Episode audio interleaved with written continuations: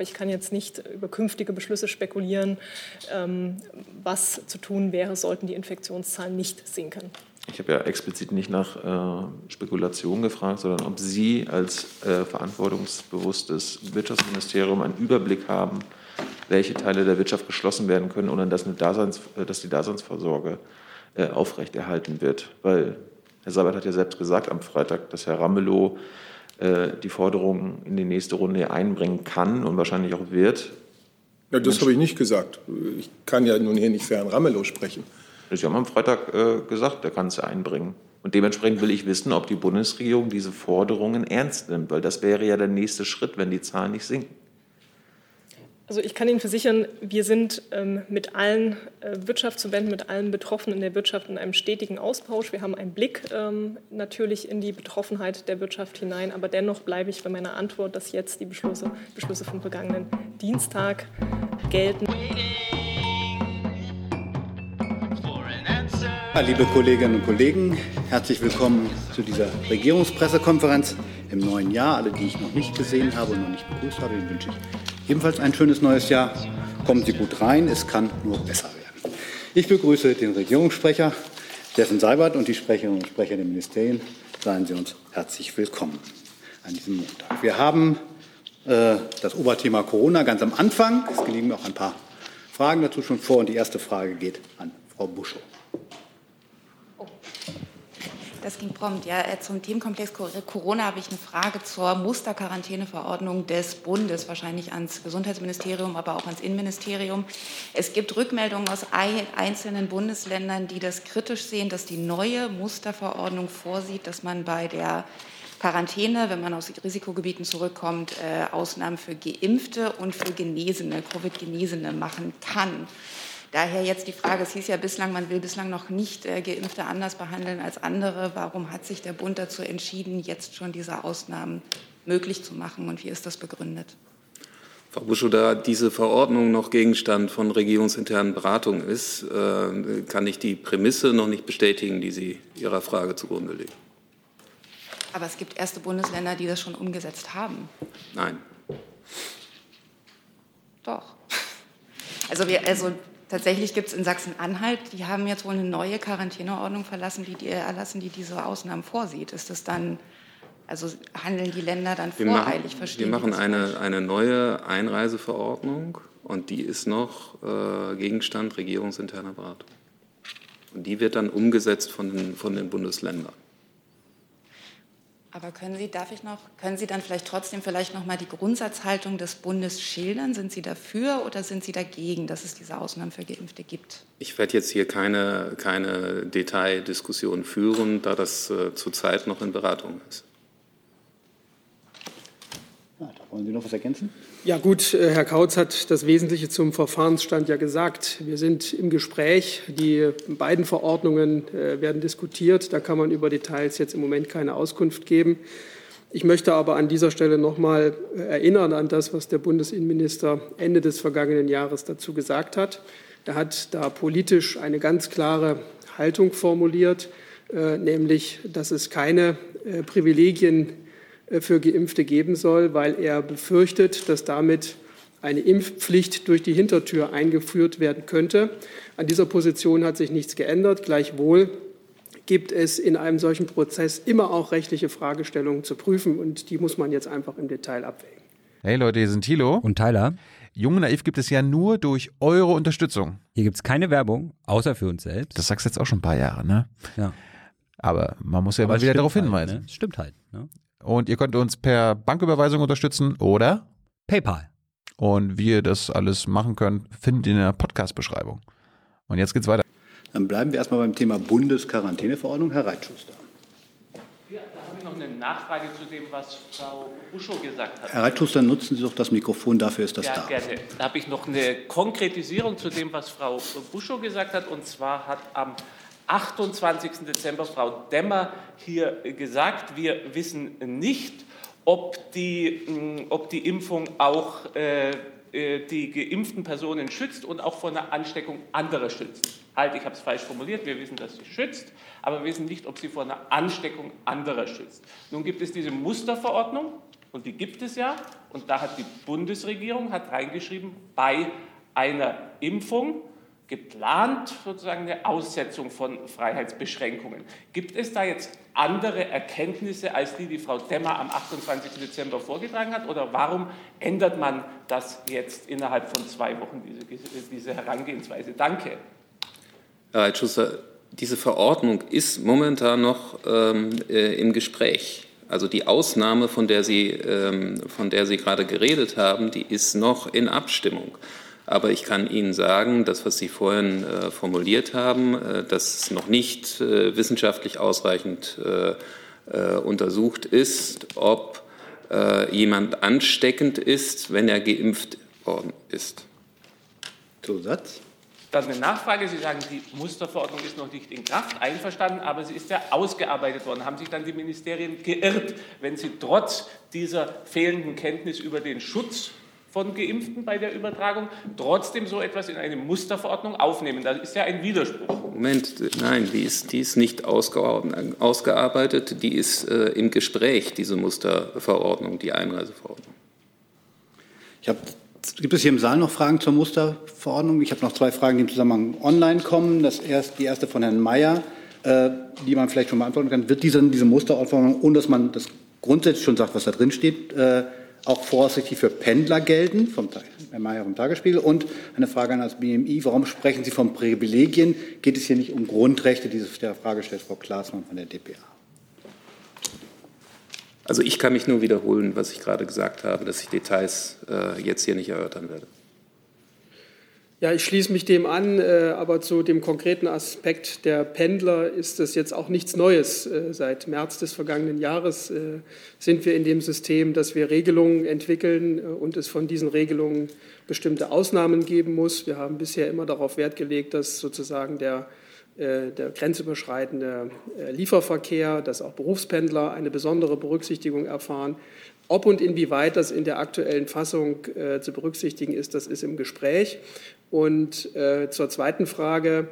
Ähm, ich habe deutlich gemacht, welche politische Haltung der Bundesinnenminister zum Thema Privilegien äh, für Geimpfte hat. Daran ändert sich nichts. Ähm, und ich habe auch deutlich gemacht, ähm, dass bei dieser Fragestellung äh, immer auch rechtliche Aspekte zu berücksichtigen sind. Das heißt also, die Regelungen, die wir erlassen, müssen auch verhältnismäßig sein, müssen vor Gericht Bestand haben. Da reicht eine politische Haltung allein nicht aus. Und dazu werden im Moment Gespräche geführt. Gibt es weitere Fragen zu dieser Verordnung? Frau Buschow nochmal. Ja, vielleicht noch mal eine letzte Frage, weil eben ähm, ich habe hier gerade die, die, neue, seit 8. Januar gültige äh, Quarantäneverordnung in Sachsen-Anhalt, die diese Ausnahmen jetzt vorsehen. Können die Länder das jetzt auch einzeln machen? Das ist jetzt quasi eine Wissensfrage. Also können die, ohne dass Sie schon über die neue Musterquarantäneordnung befunden haben, können die diese Ausnahmen selbst machen oder brauchst du ein Okay des Bundes für Ausnahmen für Geimpfte? Rechtlich kann ich das nicht bewerten, aber es gibt eine Musterquarantäneverordnung, die die Länder jeweils umsetzen. Und ob die so weit gehen können, wie Sie es gerade gesagt haben, kann ich rechtlich nicht bewerten. Herr Alter vielleicht? Also äh, wie gesagt, im Detail äh, schließe ich mich dem an, was äh, Herr Kautz sagt. Aber der Begriff Musterquarantäneverordnung gibt ja schon Hinweise darauf. Und wir haben immer darauf Wert gelegt, dass es eine Musterquarantäneverordnung ist weil die Zuständigkeit für die Vorschriften bei den Ländern liegt. Und insofern äh, ist die Frage zu beantworten. Der Bund macht ein Muster äh, und die Länder setzen es um. Weitere Fragen zur Musterquarantäneverordnung? Das sehe ich erstmal nicht. Dann ist Frau Wolf mit einer nächsten Frage dran. Da sind Sie. Bitte schön. Ja, vielen Dank. Ich habe eine Frage zur Corona-Warn-App an das Gesundheitsministerium und das Justizministerium. Die App wurde von Beginn an vor sieben Monaten für ihr, also generell gelobt für die Entwicklung und auch für den hohen Datenschutzstandard. Nun gibt es zunehmend Rufe danach, im Sinne des effektiveren Gesundheitsschutzes Abstriche beim Datenschutz zu machen oder zumindest den Datenschutz nicht zu streng zu sehen. Da würde mich interessieren, wie die beiden Ressorts Gesundheitsministerium und Justizministerium dazu stehen, zu dieser Abwägung und ob sie es für notwendig halten, vor diesem Hintergrund äh, die App weiterzuentwickeln über das äh, jüngste Update hinaus. Die App wird kontinuierlich weiterentwickelt, aber an diesem Punkt, den Sie ansprechen beim Datenschutz, äh, wollen wir keine Abstriche machen. Das ist äh, unserer Meinung ein, ein äh, wesentlicher Grund für die Akzeptanz der Corona-Warn-App. Alles, was äh, dem zuwiderlaufen würde, äh, würde die, den Erfolg der Corona-Warn-App gefährden. Nachfrage dazu, aber wenn es, also wenn sozusagen die Akzeptanz das Hauptkriterium ist, warum man da keine Abstriche machen kann, kann man ja durchaus auch sagen, viele Leute sehen die App einfach nicht als wirksam genug und nutzen sie deswegen nicht aktiv, weil sie sagen, die ist ohnehin kein, kein effektiver Beitrag in der Pandemiebekämpfung. Also könnte es umgekehrt nicht auch zur, äh, zur Akzeptanz beitragen, sie aufzubohren? Also ich weiß nicht, was Sie als Erfolg bezeichnen, aber ich habe mir jetzt mal gerade die, die aktuellen Zahlen angeguckt. Äh, 25 Millionen äh, Downloads, 7 Millionen übertragene äh, Testresultate. Äh, ich denke, das ist schon ein Erfolg dieser Corona-Warn-App. Dass nicht alle die Corona-Warn-App nutzen, das ist so, aber wir haben schon einen sehr, sehr hohen Anteil und sie funktioniert. Noch eine letzte Ergänzung erstmal des Justizministers ja. vielleicht? Also im Prinzip hat die Ministerin sich ja auch ähnlich geäußert, ähm, kürzlich beispielsweise gegenüber der Welt am Sonntag, dass sie auch bei dem Grundsatz der Freiwilligkeit und damit hoher verbundener Akzeptanz der Bevölkerung bleibt und ähm, dass äh, Genau, und dass ähm, für Sie es eben auch nicht in Frage kommen würde, dass beispielsweise eine äh, also dass Datenschutz gegen Gesundheitsschutz gegeneinander ausgespielt wird. Sie sagt eben, dass die entscheidende Frage ist, welche Daten bringen uns bei der Pandemiebekämpfung wirklich weiter. Die Corona-Warn-App ist ähm, nur nützlich, wenn genügend Menschen mitmachen. Dazu brauchen wir eben eine hohe Akzeptanz, die wir sicher nicht durch Zwang erreichen. Noch eine sozusagen lern, kurze Lernfrage zu den Zahlen, die Sie genannt haben, Herr Kautz. Können mhm. Sie sagen, von den sieben Millionen Ergebnissen, die eingetragen wurden, wie viele davon positiv waren? Äh, ich habe hier eine Zahl von 200.000 äh, positiven Testergebnissen, die weitergegeben wurden. Und das müssen Sie dann multiplizieren mit äh, den Kontakten, die man gehabt hat, wie viele Leute dann gewarnt werden. Das ist schon eine erkleckliche Zahl. Sie müssen auch sehen, dass diese Corona-Warn-App ein Bestandteil ist im, im Baukasten, äh, den man hat, um diese Pandemie in den Griff zu bekommen. Das ist kein Allheilmittel, das haben wir von Anfang an gesagt, sondern das ist ein Werkzeug, um diese Pandemie besser in den Griff zu bekommen.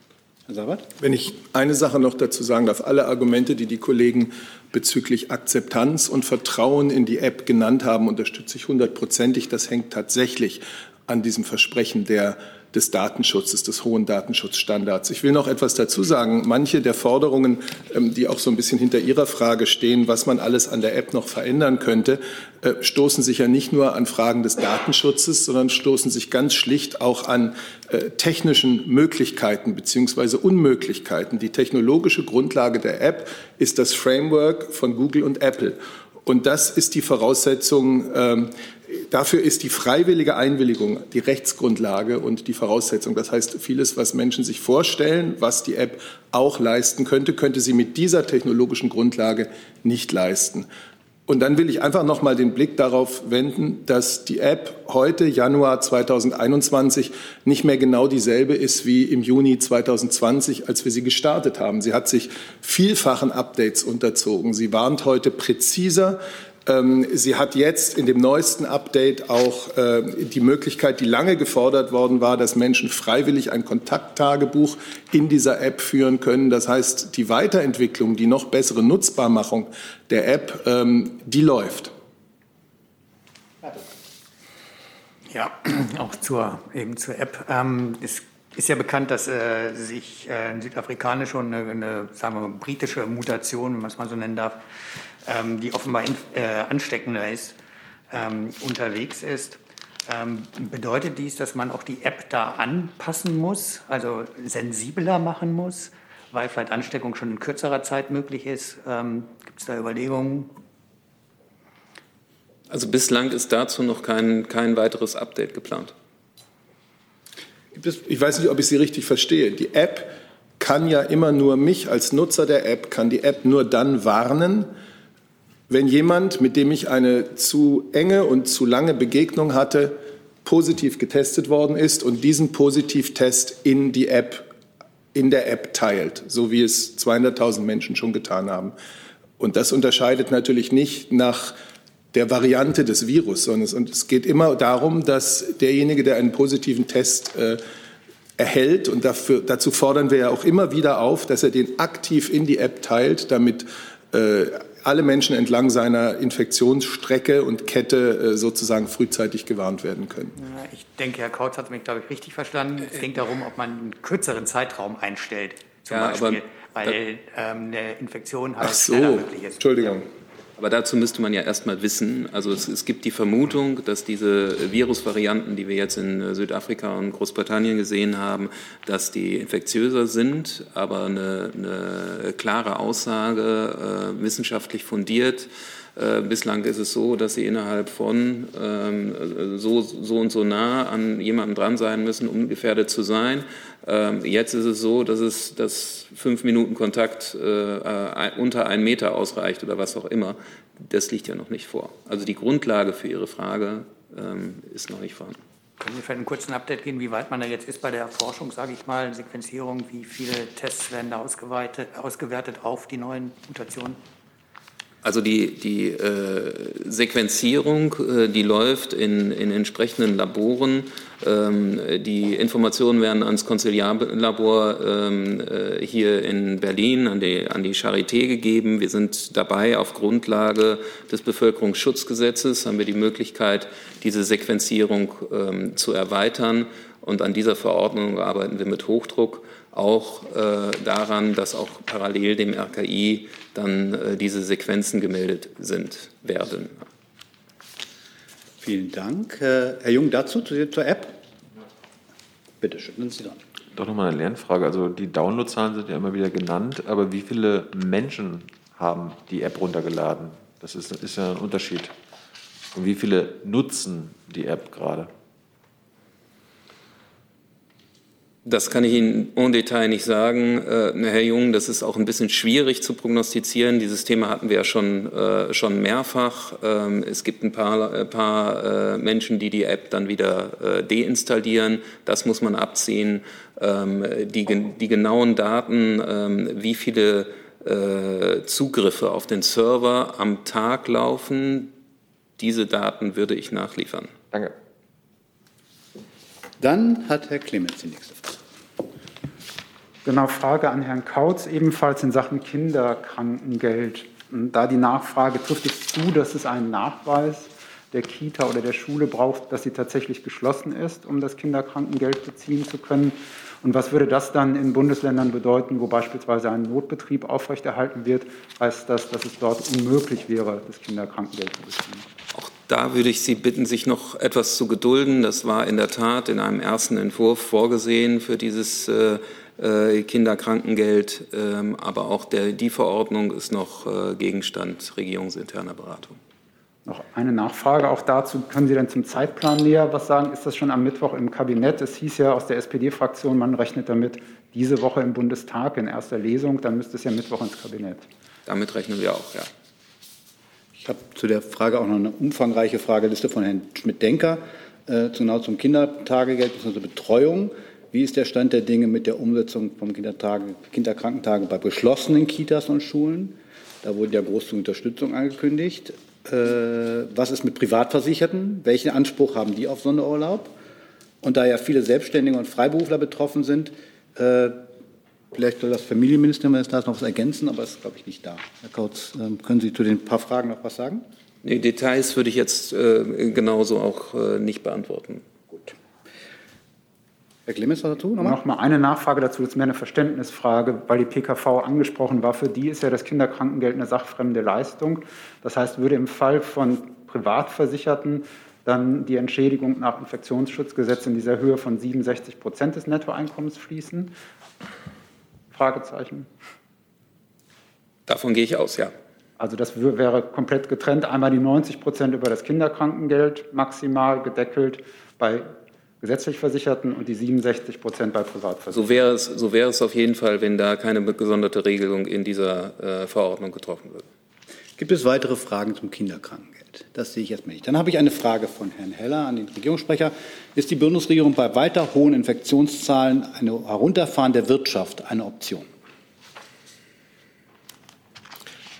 Also, diese Frage hatten wir letzte Woche schon. Wir haben jetzt einen ganzen Satz von Beschlüssen aus dem Treffen von Bund und Ländern am 5. Januar, die zum Teil die Beschlüsse, die im Dezember galten, fortschreiben, zum Teil an einigen wichtigen Punkten sogar noch verschärft haben, weil die Situation dies leider notwendig macht. Bund und Länder haben miteinander besprochen, am 25. Januar wieder zusammenzukommen, um im Lichte der Infektionslage, wie sie sich dann darstellt, der, der Entwicklung der Zahlen äh, zu beraten, wie es weitergeht. Und ich kann jetzt und werde jetzt nicht äh, Einzelmaßnahmen diskutieren, die dann möglicherweise Thema sind. Aber ich will auch, wie gesagt, den 25. abwarten. Wir haben im Moment immer noch eine Situation, was ähm, die Datenlage betrifft, die durch die Feiertage, den Jahreswechsel, äh, die niedrigere Zahl von Testungen und so weiter beeinflusst ist und noch nicht wirklich das präzise Bild gibt, wo wir in dieser Pandemie stehen. Und das brauchen wir, um dann am 25. weitere Entscheidungen zu treffen. Dazu Herr Jung.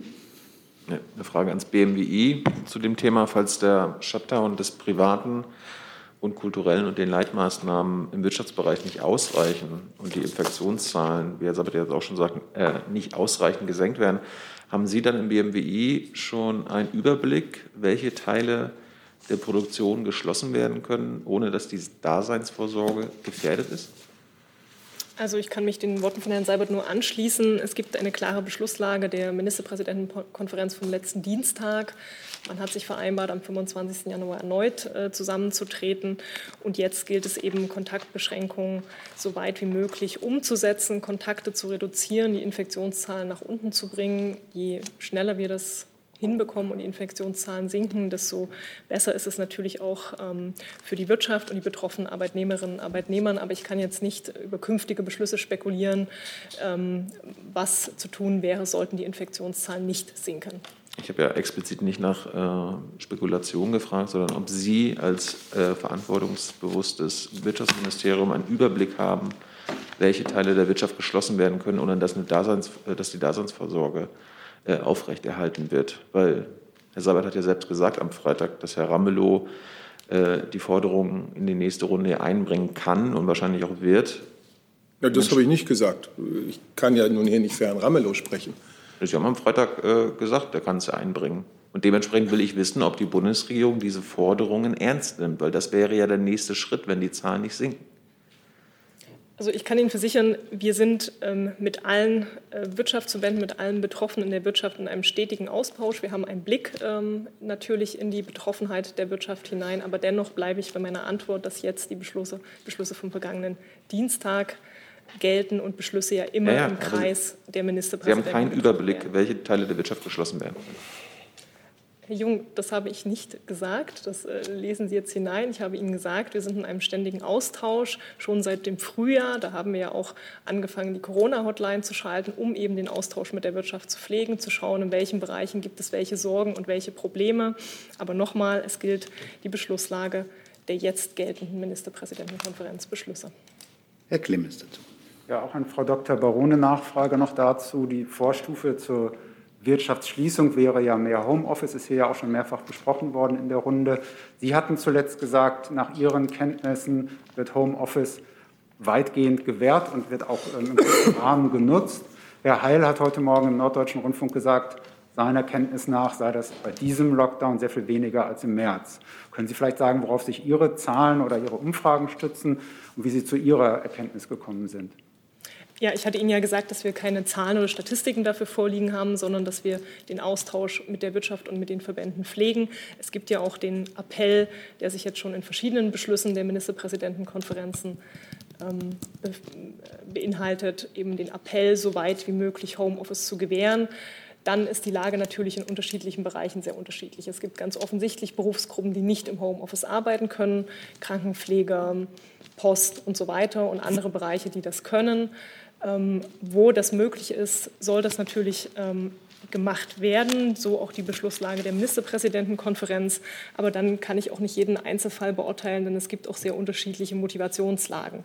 In bestimmten Bereichen war im März vielleicht zunächst ähm, ein, ein höherer Homeoffice Nutzung gegeben und jetzt ist man eben zu dem Ergebnis gekommen, dass man in Teammodellen oder in, in Wechselmodellen arbeiten äh, wird in unterschiedlichen Bereichen und damit sich die Zahlen wieder verändern. Ich kann das im Einzelfall nicht beurteilen, ist auch nicht unsere Aufgabe.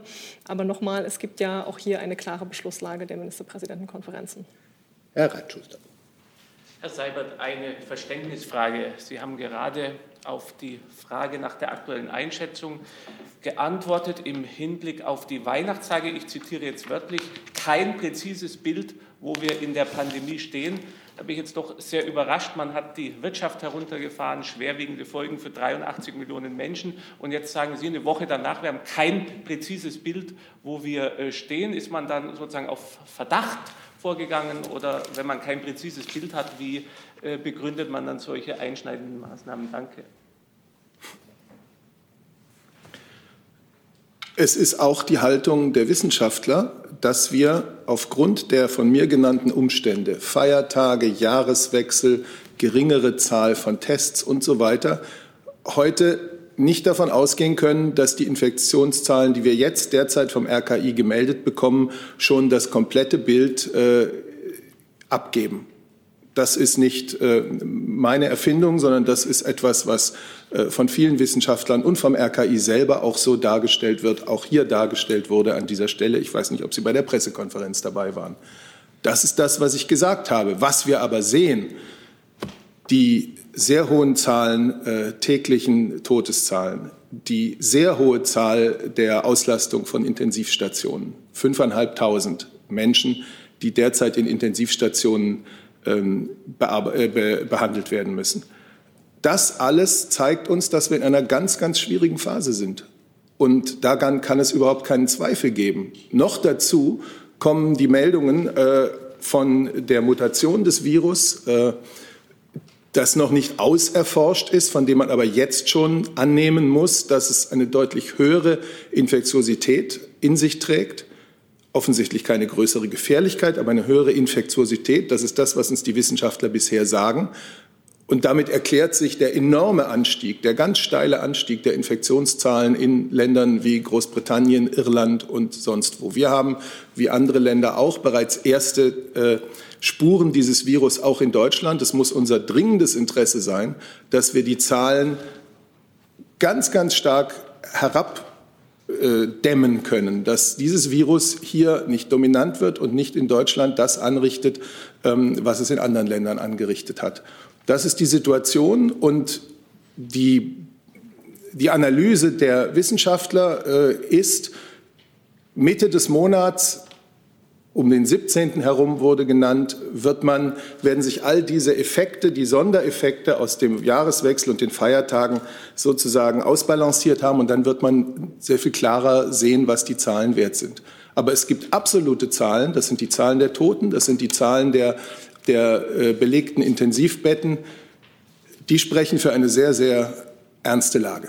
Ich darf das kurz ergänzen mit, mit konkreten Zahlen, Herr Reitschuster. Wir haben momentan über 300, äh, 343 Todesfälle am Tag. Anfang November war es die Hälfte, 151. Wir haben zurzeit 5320 äh, Covid-19-Patienten in intensivmedizinischer Behandlung. Anfang November war es die Hälfte, 2300. Wir haben ähm, zurzeit äh, äh, rund 4000 freie Intensivbetten. Anfang November war es doppelt so viel, 8000 fast. Das zeigt die Situation und nicht eingepreist der Jahreswechsel, dass das dann eventuell noch weiter nach oben geht. Satz? Ich denke, es leuchtet ein, dass man in einer Pandemie konkrete, ein präzises Bild haben muss. Sehen Sie da dann Versäumnisse, dass man es nicht gewährleisten konnte, die Bundesregierung und auch die Länderregierungen, dass man über Weihnachten diesen Verzerreffekt herunterfährt, also dass man doch mehr im Betrieb hält, damit man auch über Weihnachten ein präzises Bild bekommt in einer Pandemie? Weil es ist ja keine schöne Lage, wenn kein präzises Bild vorhanden ist in so einer kritischen Situation.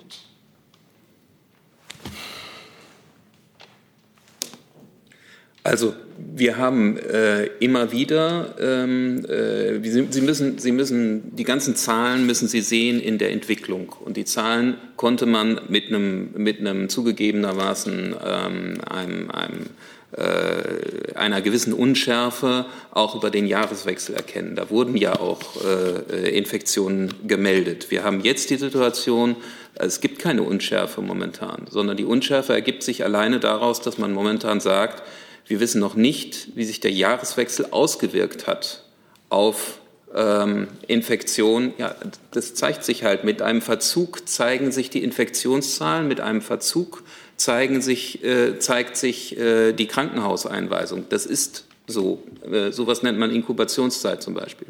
Ja, aber jetzt widersprechen Sie Herr Seibert. Der hat ja gesagt, kein präzises Bild. Sie sagen keine Unschärfe. Das ja, Moment.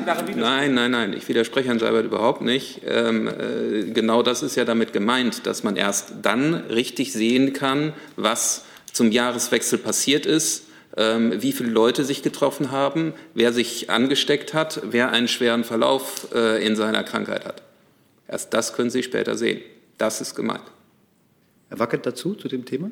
Also dem, wir sind ja irgendwie Thema bei dem großen Thema Wirtschaft hab, und Corona. Ich habe eine Impfstofffrage. Eine Impfstoff, da kommen wir gleich noch zu. Dann ist Herr Jung erst dran. Ich hätte auch noch mal zu, eine Frage zur Entwicklung von Zahlen, auch ans BMAS äh, zum Thema Homeoffice, weil Frau Baron meinte, es gibt da keine präzisen Zahlen ihrerseits. Äh, die Hans-Böckler-Stiftung hat letztens gerade eine Erwerbstätigenbefragung gemacht, wo auch rauskam, im April waren es noch 27 Prozent der Angestellten, die ins Homeoffice gegangen sind. Im November waren es nur noch 14 Prozent. Äh, wie kann das sein, dass Sie keine erwerbstätigen Befragung oder sowas ähnliches machen können, weil Sie hab, müssten ja jetzt Interesse daran haben, dass diese Zahlen aus dem April noch übertroffen werden. Und aktuell scheint es ja so zu sein, dass es weniger ist. Äh, haben Sie denn überhaupt eine Zielgröße? Also ist Ihre Zielgröße 100 Prozent der Angestellten äh, im Homeoffice oder 50 Prozent? Und wie stehen Sie denn zu dem Vorschlag, äh, das mit Bußgeldern durchzusetzen? Also Unternehmen, die ihre Leute nicht in Homeoffice schicken, müssen büßen. Ich glaube, das BMAS. Vielleicht das BMAS auch noch dazu. Ich habe auch noch eine andere Frage zum Thema Homeoffice, äh, die vielleicht passt dann ganz gut dazu. Vielleicht, vielleicht kann vielleicht Frau Baron ja mal sagen, warum, wenn, wenn, Sie, wenn, wenn Sie, so, einen, also, so einen tollen Kontakt zu Frau Baron fängt an und dann genau. kommt das BMAS. Also wie gesagt, ich kann Ihnen keine Studie oder Statistik zitieren. Ich habe heute auch gelesen, die Studie, die Sie zitieren. Und diese verfolgen wir natürlich auch. Aber es ist so, dass es natürlich im direkten Verhältnis zwischen Arbeitgeber und Arbeitnehmer aktuell ja geklärt wird oder im Austausch mit den Betriebsräten, welches Modell gewählt wird. Und ich hatte eben ja schon erwähnt, unterschiedliche Bürobereiche wählen unterschiedliche Modelle. Eine wählen reines Homeoffice, andere nehmen Wechselteammodelle. Und das muss auch jeweils vor Ort geklärt werden, welches Modell den betrieblichen Anforderungen gerecht wird und zugleich Kontakte reduzieren kann. Das Wechselteammodell kann hier ja eines sein. Aber wie gesagt, die Entscheidung liegt nicht bei uns, sondern die Entscheidung liegt vor Ort bei den Betroffenen. Das BMAS. Äh, so, Herr Jung, jetzt müssen Sie noch mal sagen, welche Frage sich äh, an mich richtet. Ähm, Warum haben Sie keine Zahlen, wie viele Leute im Homeoffice sind? Und haben, haben, Sie eine Zielgröße, wie viele ins Homeoffice gehen und was ist mit den Bußgeldern? Hm. Also, ähm, Sie haben ja schon die entsprechenden Studien angesprochen, zum Beispiel die Hans-Böckler-Stiftung. Wir hatten auch schon davor Daten, wie es im ersten Lockdown war. Der Minister hat sich ja auch dazu schon äh, geäußert. Uns äh, äh geht es darum, dass wir einen verbindlichen Rechtsrahmen für mobile Arbeiten mobile Arbeit bekommen. Ähm, da hat der Minister einen ähm, Entwurf vorgelegt. Dieser befindet sich jetzt in der äh, Ressortabstimmung. Dazu hat er sich auch noch einmal im Spiegel am Wochenende geäußert. Ihm geht es um einen verbindlichen Rechtsrahmen. Er will den Beschäftigten den Rücken äh, stärken mit einem Erörterungsrecht. Ähm, darüber hinaus geht es natürlich auch um Rechtsfragen zum Unfallversicherungsschutz. Und ähm, dieser Entwurf, wie gesagt, befindet sich in der Ressortabstimmung und wir hoffen, dass wir dieses Gesetz so schnell wie möglich ähm, beschließen können. Bußgelder sind ausdrücklich dort nicht äh, ähm, vorgesehen. Ähm, und eine Zielgröße, nun gut, wir haben immer wieder gesagt, äh, 40 Prozent könnten ins Homeoffice gehen. Es gibt natürlich einen großen Teil der Wirtschaft, die nicht im äh, Homeoffice arbeiten können. Denken Sie an Supermärkte oder an die Bäckerei. Ich habe noch eine Frage von Frau Sorge von Dow Jones News zum Homeoffice erwägt das BMAS mit Blick auf den 25. Januar eine abgewandelte oder vorgezogene Regelung in Sachen Homeoffice äh, in den Kreis der Länder und den Bund einzubringen? Also ähm, das ist, glaube ich, jetzt Angelegenheit ähm, der Ministerpräsidenten und Ministerpräsidenten und des Bundeskanzleramtes. Ähm, unser Entwurf äh, fürs Homeoffice befindet sich in der regierungsinternen Abstimmung. Gibt es weitere Fragen zum Thema Homeoffice? Bleiben wir erstmal dabei. Herr Jessen, zu einem anderen Thema? zu einem anderen Thema? Wollen Sie? Da. Ja, da hätte ich gerne noch mal Herrn Kautz. Ah ja, wir wechseln wieder zu Herrn Kautz. Auch da habe ich wieder Fragen, jede Menge.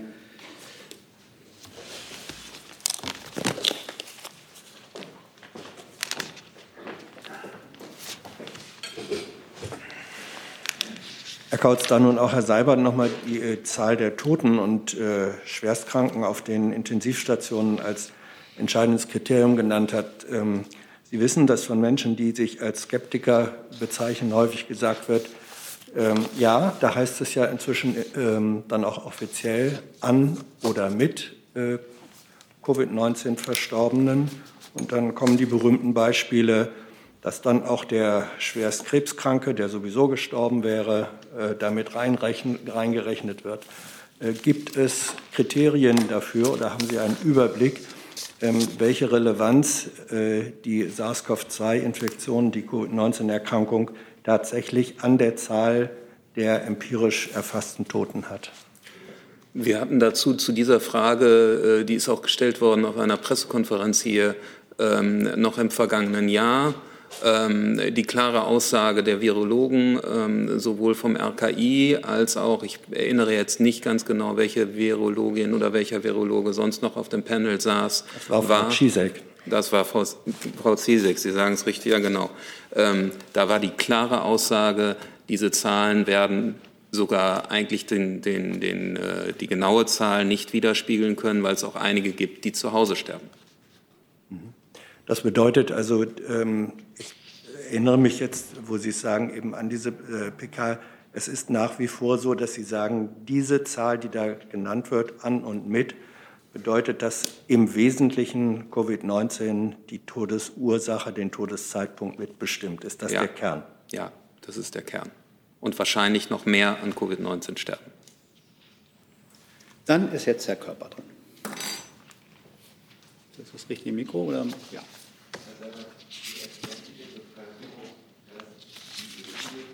Horrenden, nochmal von vorne. Wie, Herr Seibert, wie erklären Sie der Bevölkerung, dass die EU-Länder ja offensichtlich horrende Summen in die Hand genommen haben für Wirtschaftshilfen, bei der Beschaffung von Impfstoff aber finanziell ja doch eher gekleckert als geklotzt wurde? Ich glaube, dass man das so einfach nicht ausdrücken kann.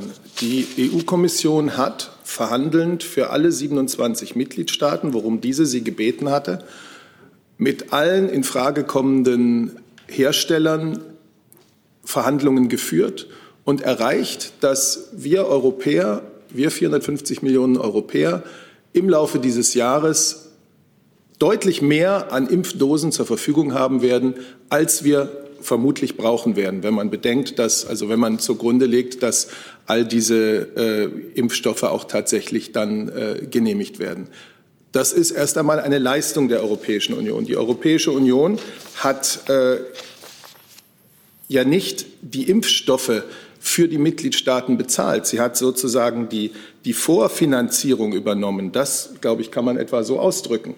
Äh, das einzelne Geschäft in Anführungszeichen musste dann der Mitgliedstaat ähm, mit den Herstellern äh, abschließen.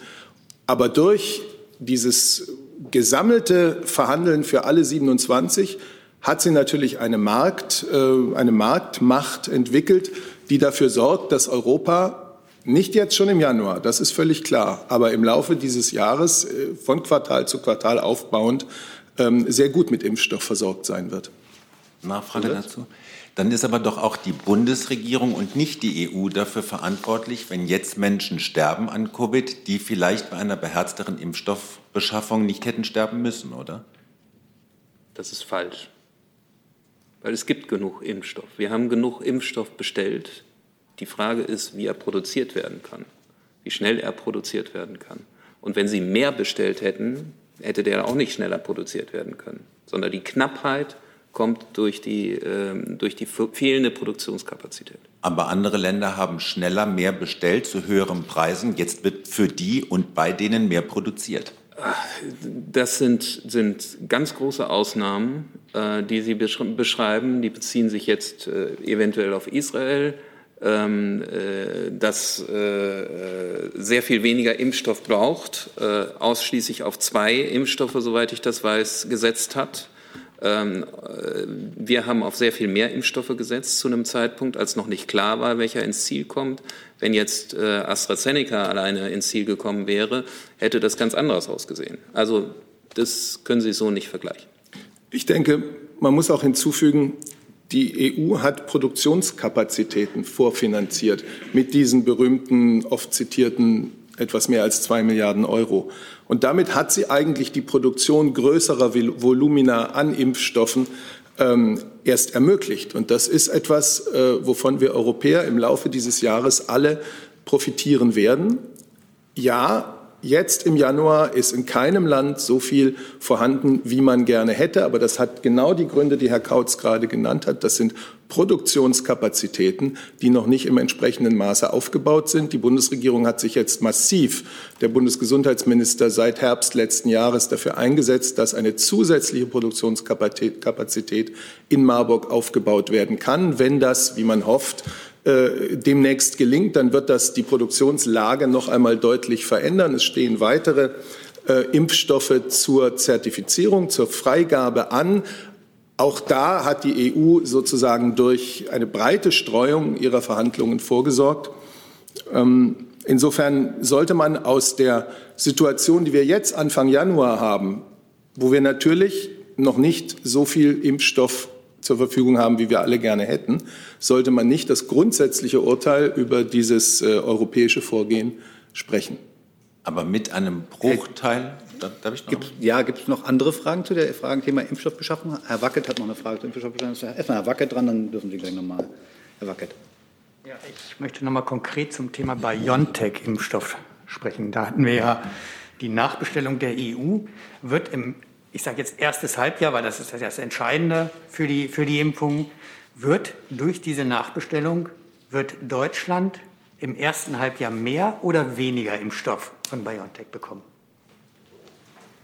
Ähm, die Vertragsdetails kenne ich nicht äh, zwischen, zwischen der EU-Kommission und äh, BioNTech. Äh, es sieht so aus, dass ein Vertrag äh, über 300 zusätzliche Impfstoffdosen geschlossen wurde.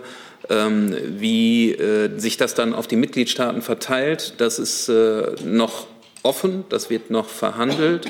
Deutschland wird ähm, äh, den, den möglichen Anteil auf jeden Fall abnehmen. Und wir überlegen, ob wir zusätzliche Impfdosen abnehmen, wie wir das in anderen Verträgen übrigens auch gemacht hat, haben, wenn die Mitgliedstaaten ähm, äh, ihre, ihre Option nicht ziehen. Aber wann die einzelnen Impfstoffdosen geliefert werden, also es soll für dieses Jahr sein, aber wann sie geliefert werden, das hängt von äh, sehr vielen Eventualitäten ab, unter anderem auch ähm, dieses Werk in Marburg, von dem Herr Seibert gerade gesprochen hat. Ja, das ist ehrlich gesagt keine Antwort auf meine Frage. Die Frage war ja mehr oder weniger. Denn Sie wissen ja, ja Deutschland hat 30 Millionen separat, sage ich mal, bestellt, die hinten dran kommen. Es gibt im zweiten Quartal offenkundig Produktionskapazitäten von 75 Millionen Euro, wenn ich der Aussage von Frau von der Leyen glauben kann. Davon würde Deutschland 15 Millionen bekommen, nach dem normalen Schlüssel, grob. Die 30 Millionen würden aber nach hinten fallen. Wie kommen Sie auf 15 Millionen? 75, 20 Prozent. 300 Millionen? Nein, 75 Millionen im zweiten Quartal. Wir sprechen so. nur über das erste Halbjahr. Das ist ja das Entscheidende. Ähm, und Von daher war die Frage eben im ersten Halbjahr. Dann heißt es doch logischerweise, 15 Millionen würden wir über die EU e bekommen. Von den 75 Millionen Produktionskapazität, 30 Millionen würden aber nach hinten rutschen, die sonst hätten für Deutschland produziert werden können. Aber dann äh, die Information, wann die 30 Millionen gekommen wären, äh, ich weiß nicht, woher Sie die haben. Also äh, das, was immer, das, Moment, ja. Herr Wackelt, das, was immer klar war, ist, dass die äh, bilateralen Vereinbarungen weder die Vertragsabschlüsse der EU ähm, äh, beeinträchtigen sollen, noch die Auslieferung der Impfstoffe EU-seitig beeinflussen sollen. Das heißt, diese 30 Millionen werden immer nach EU-Verträgen gekommen. Klar, deswegen sage ich ja, die EU-Verträge blockieren jetzt sozusagen die Produktion dieser 30 Millionen, die ja möglich gewesen wäre, weil im zweiten Quartal Frau von der Leyen gesagt hat, 75 Millionen kommen zusätzlich, kommen schon aus dem neuen Vertrag. Es, es wären, Herr Wackert, Sie, Entschuldigung, wenn ich so sage, Sie denken falsch. Also ich meine, wenn die mehr produzieren würden, dann würden auch mehr als 75 äh, Millionen im zweiten Quartal ausgeliefert werden können. Und dann würde Deutschland auch mehr bekommen. Von den 300 Millionen Impfstoffdosen im zweiten Vertrag jetzt der EU ähm, äh, bekommt Deutschland 55 Millionen, sicher. Und wahrscheinlich noch mehr.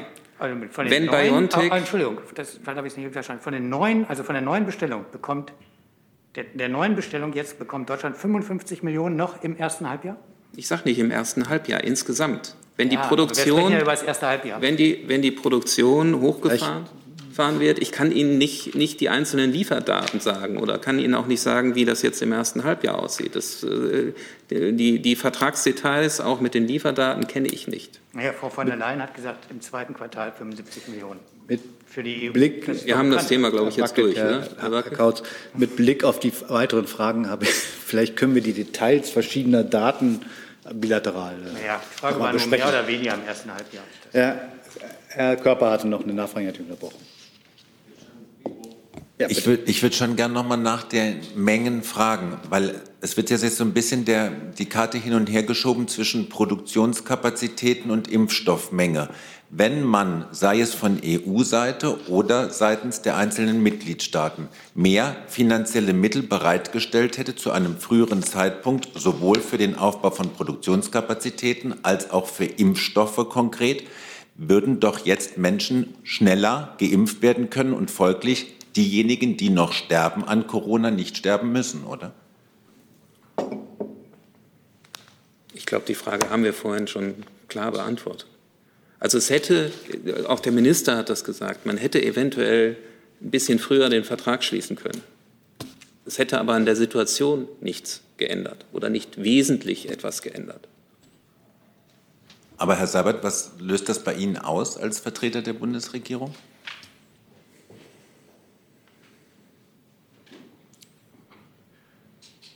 Ich, ich bezweifle, dass die Rechnung, die Sie aufmachen, äh, Produktionskapazitäten hätten ganz anders gesteigert werden können, dass die mit der Realität der Produktion dieses extrem diffizilen äh, Produkts äh, Corona-Impfstoff so richtig zu tun hat. Sie sehen, dass es ja sehr schnell äh, Ende des Sommers, Anfang des Herbstes äh, die Bemühungen gab, zu schauen, wo könnte BioNTech noch zusätzlich Produktionskapazitäten finden. Und da ist genau dieser Ort gefunden worden in Marburg, weil sie das nicht in jeder Fabrik machen können, wo bisher Kopfschmerztabletten hergestellt worden sind.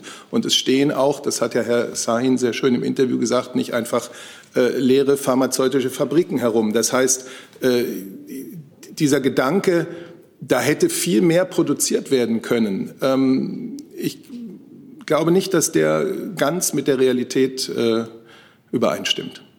Nichtsdestotrotz werden wir jetzt gemeinsam mit den Europäern noch mal weiter jede Möglichkeit prüfen, ähm, wo Produktionskapazitäten äh, gesteigert werden können. Dazu, damit beschäftigen sich äh, ja mehrere Minister äh, und die Bundeskanzlerin. Marburg ist, wenn es dann im Februar tatsächlich schon Realität werden sollte, ein großer Erfolg. Und es wird äh, sicherlich nichts unversucht gelassen, um im Laufe dieses Jahres noch weitere Produktionskapazitäten, wenn es sie denn gibt, zu identifizieren. Herr Jessen, jetzt als letzter zum Block Impfstoffbeschaffung. Ja, und da geht es nochmal um die Preise. Äh, Herr Kautz, ähm, ein Mitglied der belgischen Regierung, Staatssekretärin Eva de Bleker, hat äh, Preise, die die EU offenbar gezahlt hat, für die Impfstoffe veröffentlicht. Demzufolge äh, wird pro Dosis äh, BioNTech äh, 12 Euro gezahlt, CureVac 10 Euro, AstraZeneca 1,78 Euro. Da das nun offizielle oder Zahlen von, einer, von einem Regierungsmitglied äh, veröffentlicht sind, können Sie die bestätigen oder dementieren Sie diese Zahlen? Ich werde hier keine äh, Preise bestätigen oder Vertragsdetails bestätigen und auch nicht ähm, die Aussage anderer Regierungen kommentieren. Aber wenn ein Mitglied der belgischen Regierung, beteiligt somit am EU-Beschaffungsprogramm, Zahlen veröffentlicht und sagt, das sind die Zahlen, die pro Dosis gezahlt werden, wenn diese Zahlen nicht stimmen würden, dann müssten Sie dem doch, denke ich, ein klares Dementi entgegensetzen. Das können Sie so interpretieren. Sie wollen auf keinen Fall dazu Stellung nehmen. Ich glaube, ich habe dazu gesagt, was ich zu sagen habe. Gut, dann habe ich noch eine Frage zur Impfung allgemein von Herrn Gaviles vom Deutschlandfunk. Laut Bundesgesundheitsministerium dauert es mindestens zwei bis drei Wochen nach der zweiten Impfung, bis ein vollständiger Schutz gegen das Coronavirus vorliegt. Ist diese Information noch aktuell und gilt sie für alle bisher zugelassenen mRNA-Impfstoffe? Das erste kann ich bestätigen. Das zweite äh, weiß ich ehrlich gesagt, auf den moderner Impfstoff kann ich Ihnen das nicht sagen. Wunderbar. Das würde ich nachreichen. Wunderbar, danke. Dann habe ich eine Frage an das Verkehrsministerium, das leider nicht da ist. Ich lese trotzdem vor. Fahrschüler sehen sich wegen Corona mit ständigen Unterbrechungen und Verzögerungen konfrontiert. Einige Fahrschulen droht die Insolvenz. Mit welchen Regelungen kommen Sie Fahrschülern bei der Einhaltung von Fristen und absolvierten Fahrstunden entgegen? Kann da irgendjemand was zu sagen? Dann warten wir da auf eine schriftliche Beantwortung an dieser Frage. Äh, und wir sind bei Herrn Jung. Ja, nur eine kurze Frage zu Produktion und Wirtschaft, aber ans BMI, weil äh, Sie sind ja zuständig für das Bundesamt für Bevölkerungsschutz und Katastrophenhilfe. Äh, gibt es da eigentlich eine Übersicht oder einen Plan, welche Teile der Produktion für die Daseinsvorsorge unabdingbar sind? Ob das äh, Bundesamt eine solche Übersicht führt, kann ich Ihnen aus dem Stegreif gar nicht beantworten. Ich prüfe das und reiche es nach. Danke. Dann habe ich noch eine Frage an das BMI und zwar von Frau Marten von der FAZ. Der Tourismusbeauftragte der Bundesregierung, Herr Barreis, hat heute Morgen angekündigt, es könne eine neue Einstufung von Risikogebieten geben, die mit einer Testpflicht für Reiserückkehrer einhergehen würde. Ab wann könnte es zu dieser neuen Einstufung kommen und müsste dann ein Test vor der Einreise vorliegen? Die Frage geht ja in den Komplex, den wir zu Beginn äh, bereits beantwortet haben. Das sind Fragen, die sich auf die neue Einreiseverordnung beziehen, die wir im Moment innerhalb der Regierung diskutieren. Und wann diese in Kraft tritt, äh, kann ich im Moment nicht äh, vorhersagen. Dazu? Andere, andere, lange an einem anderen Thema. Dann habe ich noch eine Frage an das BMVI von Frau Landwehr. Das Lkw-Flottenerneuerungsprogramm wurde am 8.01.2001 im Bundesanzeiger veröffentlicht. Wie wird das finanziert und welche Haushaltstitel finanziert das? Rechnet das BMVI mit EU-Geldern? Wie hoch ist die gesamte Fördersumme? Auch das bitte ich, da das BMVI nicht da ist, schriftlich zu beantworten. Äh, dann ist Herr Lange dran, glaube ich, mit einer Frage. Wo sind Sie da? Sind ich habe tatsächlich noch mal eine Impffrage, aber ans Arbeitsministerium Herr Ehrentraut, wenn ich Sie noch mal bitten dürfte, und zwar zum Thema Impfpflicht für Arbeitnehmer.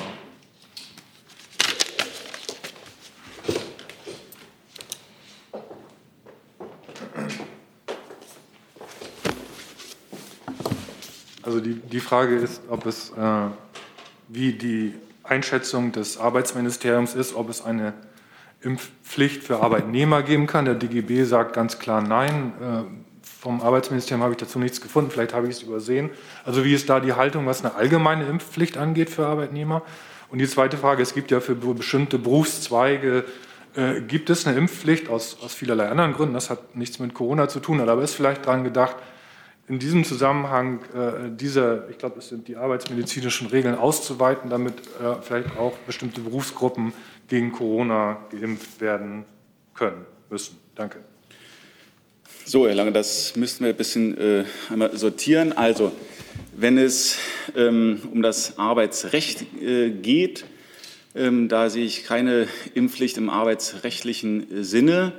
Ähm, wenn Sie äh, andere Impfpflichten ansprechen, wie die Masernimpfung, äh, ähm, das ist nicht unsere Zuständigkeit, das wäre dann ähm, das BMG sicherlich. Und ähm, wie gesagt, per se aus dem Arbeitsrecht äh, gibt sich das nicht. Zusatz? Ja, das, das, bezog sich nicht auf Masern, sondern auf die, auf die ähm, arbeitsmedizinischen Regeln. Und ich glaube, dafür ist das BMAS zuständig. Aber das, das geht wahrscheinlich auch zu sehr ins Detail. Danke. Gibt es weitere Fragen zu diesem Komplex? Das sehe ich nicht. Dann habe ich jetzt noch zwei Fragen zum Thema Corona, glaube ich. Und dann würde ich noch drei andere Fragen stellen, die auch wichtig sind. Herr Jung fängt an. Es war nicht Corona. Dann nicht Corona. Dann ist Herr Reitschuster dran mit der letzten Corona-Frage. Auch nicht Corona. Auch nicht Corona. Gut. Dann sind Sie jetzt dran, Herr Jung, mit der, dem anderen Thema. Äh, Frage ans Auswärtige Amt zum Thema Saudi-Arabien. Da hatten Sie ja berichtet, dass äh, der Minister mit dem saudischen Amtskollegen Fahan äh, am 7. Januar telefoniert hat, unter anderem äh, zur Katar-Krise und der Lage im Jemen. Da würde ich gerne fragen, ob Herr Maas die saudische Kriegsführung äh, angesprochen und thematisiert hat, wenn es um die Lage im Jemen ging. Und hat Herr Maas die Verantwortung von Mohammed bin Salman für den Khashoggi-Mord thematisiert? Also, ähm, das ist ein vertrauliches Gespräch mit dem Außenminister gewesen. Die Themen haben wir genannt, die haben wir auch vertweetet. Ähm, ich kann so viel sagen, dass es beim Thema Jemen darum ging, dass eine politische Lösung für den Konflikt gefunden werden muss. Und es ging auch um die wirklich schwierige ähm, humanitäre Notlage im Jemen. Und insofern sind das die großen Themen, aus, die wir aus diesem vertraulichen Gespräch genannt haben. Das heißt, die saudische Kriegsführung des Jemenkrieges äh, die wurde nicht explizit angesprochen oder kritisiert vom Minister, sowohl äh, wie die Verantwortung von MBS für den Mord an Khashoggi. Herr Jung, ich habe darauf hingewiesen, dass es ein vertrauliches Gespräch war. Was wir öffentlich daraus ähm, sagen, ist das, was ich Ihnen in meiner Antwort eben habe mitteilen dürfen können. Weitere Fragen zum Themenkomplex Saudi-Arabien nehmen Ähnliches? Sehe ich nicht. Dann ist Herr Reitschutz dran eine Frage an Herrn Alter, gegebenenfalls Justizministerium, aber ich denke nur Innenministerium. Am Wochenende gab es in Berlin eine Demonstration mit rund 2000 Teilnehmern zum äh, Todestag von, äh, äh von äh, von Rosa Luxemburg und da wurden verfassungsfeindliche Symbole gezeigt. Es wurden zum einen Bilder von Stalin, Mao, Lenin und anderen Massenmördern gezeigt. Es wurden aber auch FDJ-Fahnen gezeigt. Zuerst hat die Polizei durchgegriffen. Es hieß, das ist verboten. Dann gab es aber doch Zweifel. Dann hat die Polizei nicht mehr durchgegriffen. In den Medien hieß es, das sei unklar. Haben Sie da Erkenntnisse zum einen, wie das mit diesen FDJ-Symbolen aussieht, also der Jugendorganisation der SED und generell gibt es irgendwelche Pläne, kompromittierte kommunistische Symbolik äh, zu äh, verbieten, wie das ja bei rechtsextremer Symbolik ist? Danke.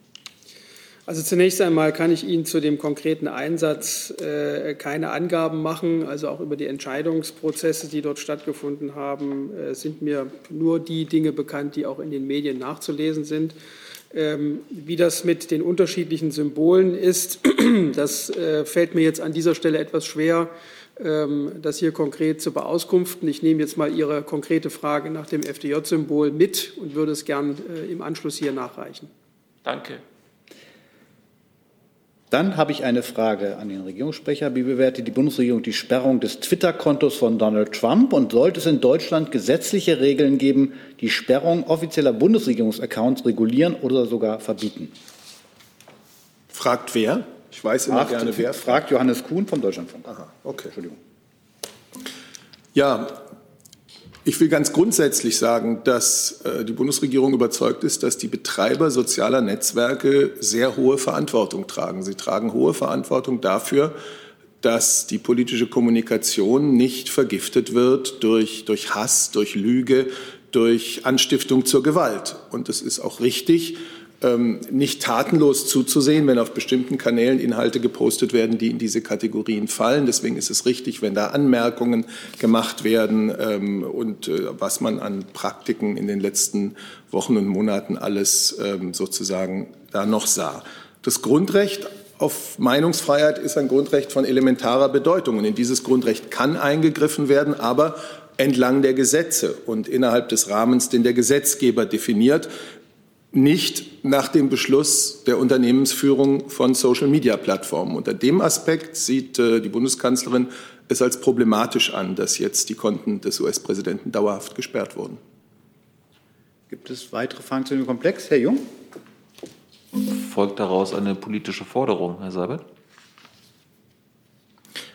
Das war zunächst mal meine Einschätzung auf die Frage, die da gegeben wurde. Sie wissen, dass wir in Deutschland ein Netzwerkdurchsetzungsgesetz haben. Das gilt seit 2017. Das hat sich grundsätzlich bewährt. Es wird aktuell fortentwickelt. Ähm, und es ist ja eigentlich genau Ausdruck dieses Gedankens, den ich versucht habe zu überbringen, nämlich dass es der Gesetzgeber ist, der den Rahmen zu setzen hat, ähm, nachvollziehbaren Rahmen, äh, in dem sich die Kommunikation in sozialen Netzwerken äh, zu bewegen hat. Herr Reitschuster dazu. Herr Seibert, Sie haben da jetzt zwei sehr wichtige Dinge gesagt. Äh, zum einen hohe Verantwortung der Betreiber bei Hassrede, wie Sie das nennen. Auf der anderen Seite haben Sie gesagt, es kann nur juristisch durchgesetzt werden. Ich sehe da einen äh, großen äh, Spalt. Also ein, wie kann man das abwägen dann? Wo ist die Grenze, wo der Betreiber selbst entscheiden soll und wo ist die Grenze, wo nur noch ein Gericht entscheiden kann? Weil prinzipiell gilt ja, dass Meinungsfreiheit nur durch gerichtlichen Beschluss beschränkt werden kann. Das sind Abwägungen in einem Spannungsfeld, die ich hier ganz sicherlich nicht pauschal vornehmen kann. Ich äh, habe gesagt, dass die Komplettsperrung äh, des Accounts eines gewählten Präsidenten äh, aufgrund des Beschlusses äh, von Unternehmensführungen ähm, problematisch ist.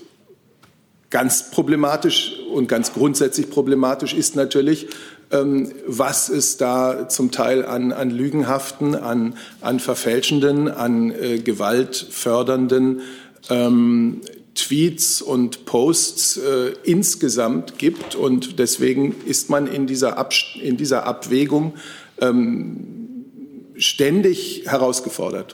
Aber es ist richtig, dass der Staat, der Gesetzgeber, äh, dazu einen Rahmen setzt. Herr Jessen. Es ist keine Frage zu Twitter oder Social Media, aber zur Situation in Washington. Ähm, dann machen wir das jetzt weiter, weil das passt ja irgendwie dazu. Bitte. Ja. Ähm, Frage geht an Frau Adebar. Äh, Sie haben ja darauf aufmerksam gemacht nach dem Mittwoch, dass die Situation in den USA kritisch ist ähm, und zu Sorge Anlass gibt. Was bedeutet das zum Beispiel für die Arbeitsfähigkeit der deutschen Botschaft oder anderer diplomatischen Vertretungen? Gibt es da besondere Sicherheitsvorkehrungen, die getroffen äh, werden? Äh, oder ist das immer noch äh, Business as usual, wenn man das da überhaupt so sagen kann? Unsere, wir sind natürlich in engem Kontakt auch mit unserem Krisenstab, mit ähm, den Botschaften und den Generalkonsulaten in den USA. Und ähm, die grundsätzlichen Sicherheitsmaßnahmen und Notfallpläne, die die Botschaften haben, sind natürlich in Kraft und die sind auch gut und sind unverändert geblieben. Während der Vorkommnisse am Kongress hatte die deutsche Botschaft in Washington, als die Ausgangssperre verhängt wurde, ihren Dienstbetrieb vorzeitig beendet an dem Tag und die Beschäftigten auch ähm, sicher und gut nach Hause geschickt. Das heißt, wir sind dort wachsam, unsere Vertretung auch. Wir fühlen uns ähm, dort äh, gut mit unseren Plänen und mit den Sicherungsmaßnahmen versorgt und sind auch in der Lage, schnell zu reagieren. Ähm, waren das zumindest am vergangenen, ähm, als ähm, die Geschehnisse am Kongress passierten. Vielen Dank. Dann habe ich eine Frage von Herrn Fürstner von der Deutschen Welle. Nach Informationen der Süddeutschen Zeitung hat der Europäische Gerichtshof für Menschenrechte eine Beschwerde der Journalistenorganisation Reporter ohne Grenzen gegen das Ausspähen deutscher Staatsbürger durch den BND zur Entscheidung angenommen. Laut SZ habe der Gerichtshof die Bundesregierung bereits am 9. Dezember um wirksame Rechtsbehelfe gebeten. Kann die Bundesregierung diesen Vorgang bestätigen und wie gedenken Sie darauf zu reagieren? Die Bundesregierung hat das Beschwerdeverfahren von Reporter ohne Grenzen vor dem Europäischen Gerichtshof für Menschenrechte zur Kenntnis genommen. Derzeit wird diese Beschwerde innerhalb der Bundesregierung geprüft. Und ich bitte um Verständnis, dass ich mich angesichts dieser laufenden Prüfung zu Details des Verfahrens oder der Beschwerde nicht äußern kann und werde. Weitere Fragen zu dem Komplex sehe ich nicht. Dann habe ich eine Frage von Jens-Peter Paul von Statement TV äh, treffen Darstellungen aus derzeit unsicherer Quelle, wie er zugibt, zu, nachdem am Wochenende von polnischer Seite ein Appell an die Bundesregierung gerichtet worden sei, im Interesse von Netzstabilität und Versorgungssicherheit ihren Atomausstiegsplan vorerst auf Eis zu legen und die Abschaltung weiterer Atomkraftwerke auf die Abschaltung weiterer Atomkraftwerke einstweilen zu verzichten und da fragt er, haben die zuständigen Ressorts den schlagartigen Frequenzabfall im europäischen Stromnetz vom Freitag zur Kenntnis genommen? Und falls ja, wie beurteilt, man die, Bundes beurteilt die Bundesregierung dieses Ereignis? Nach Darstellung des österreichischen Stromkonzerns EVN ist man nur knapp an einem flächendeckenden Stromausfall vorbeigeschrammt. Ich glaube, die Frage geht an das BMWI. Also den ersten Teil der Frage zu äh, den Atomkraftwerken, solche Berichte sind mir nicht bekannt, deshalb kann ich sie auch ausdrücklich nicht kommentieren. Ich weiß nicht, ob gegebenenfalls die Kollegen aus dem Umweltministerium dann noch ergänzen wollen. Und zum zweiten Aspekt auch zu Stromausfällen. Da sind, ist mir keine ähm, genaue Berichterstattung dran, aber natürlich haben wir hier die Bundesnetzagentur, die ein regelmäßiges Monitoring durchführt. Die Bundesnetzagentur ist auch daran, äh, Sachverhalte hier aufzuklären, aber noch habe ich dafür jeweils keine Bestätigung. Hey Leute, Thilo hier. Unsere naive Arbeit in der Bundespressekonferenz und unsere wöchentlichen Interviews, die sind nur möglich, weil ihr uns finanziell unterstützt. Und damit das so bleibt, bitten wir euch, uns entweder per Banküberweisung oder PayPal zu unterstützen. Weitere Infos findet ihr in der Podcast-Beschreibung. Danke dafür. Weitere Fragen zu dem Komplex? Sehe ich nicht. Dann habe ich eine Frage zu Nord Stream 2. Der Landtag des Bundes von Frau Firsova von Interfax, der Landtag des Bundeslandes Mecklenburg-Vorpommern, hat den Weg für die Gründung einer landeseigenen Stiftung zum Weiterbau der Ostsee-Pipeline Nord Stream 2 freigemacht. Wie sieht die Bundesregierung die Ziele dieser Stiftung? Da es sich um eine Initiative des Landes Mecklenburg-Vorpommern handelt, wie ja die Fragerin auch selber sagt, sind die Fragen äh, dazu an die Staatskanzlei in Schwerin zu richten. Dem habe ich nichts hinzuzufügen. Gut. Gibt es weitere Fragen dazu? Das sehe ich auch nicht. Dann habe ich noch eine Frage hier online und zwar zum Thema Lieferkettengesetz. Herr Seibert, gibt es schon einen Termin für das Treffen mit der Bundeskanzlerin und dem Vizekanzler, um den Streit zwischen den Ressorts Wirtschaft, Arbeit und Entwicklung beim Lieferkettengesetz beizulegen? Bleibt es bei dem im Dezember von Bundesminister Heil vorgestellten Plan eines solchen Spitzengesprächs? Ich äh, habe da keinen Termin zu nennen. Ähm, die Abstimmung innerhalb der Bundesregierung ist noch nicht abgeschlossen. Dann danke ich für diese Fragen. Gibt es weitere Fragen hier im Saal? Das sehe ich nicht. Dann danke ich für den heutigen Tag und wünsche einen schönen Morgen.